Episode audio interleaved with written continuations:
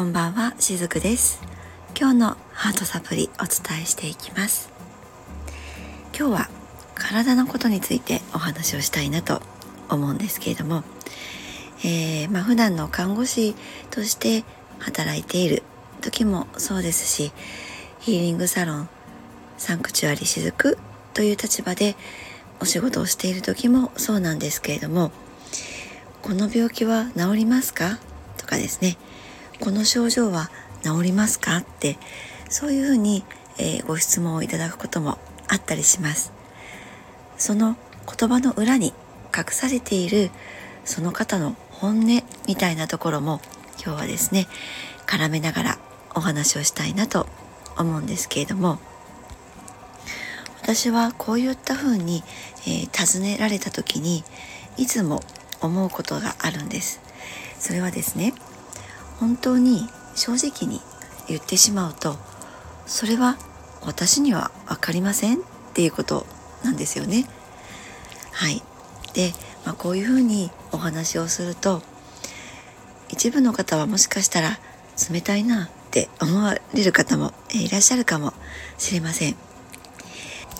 でもたとえどんな病気であってもそれを必要とする生活習慣をやっていたっていうことが私は言えると思うんです。他人に治りますかっていうふうに聞いているうちっていうのはきっと治ることはないのではないかなと思っています。治る治らないっていうのは自分で決めるものなんですよね。質問をするにしてもどうやったら治りますかっていうふうにお尋ねになられる方がきっと治る確率っていうのは断然上がるのではないかなと思います、まあ、こんな風にお伝えしたからと言ってどうやったら治りますか？って言ってその頭の部分でそこを理解して聞くのではなくって自分は何のためにそれを治すのか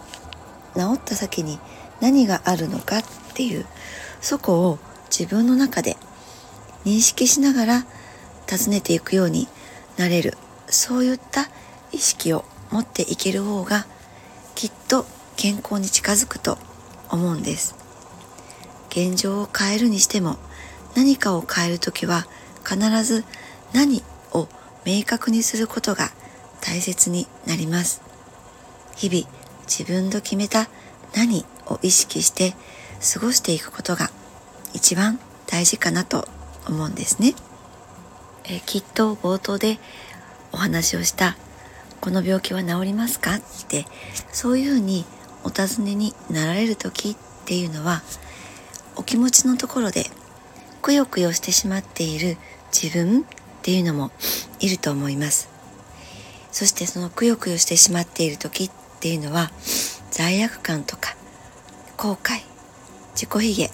そういった全部自分のせいっていうものが潜在意識深い心の深いところにあったりするんですね。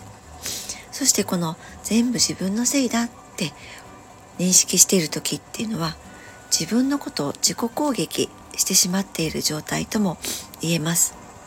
そんな風に自分を意識の中でもうボコボコにしてしまっていると怒りをためるような臓器、まあ、それは胃腸であったりとかもっともっと深い記憶の中での怒りっていうのは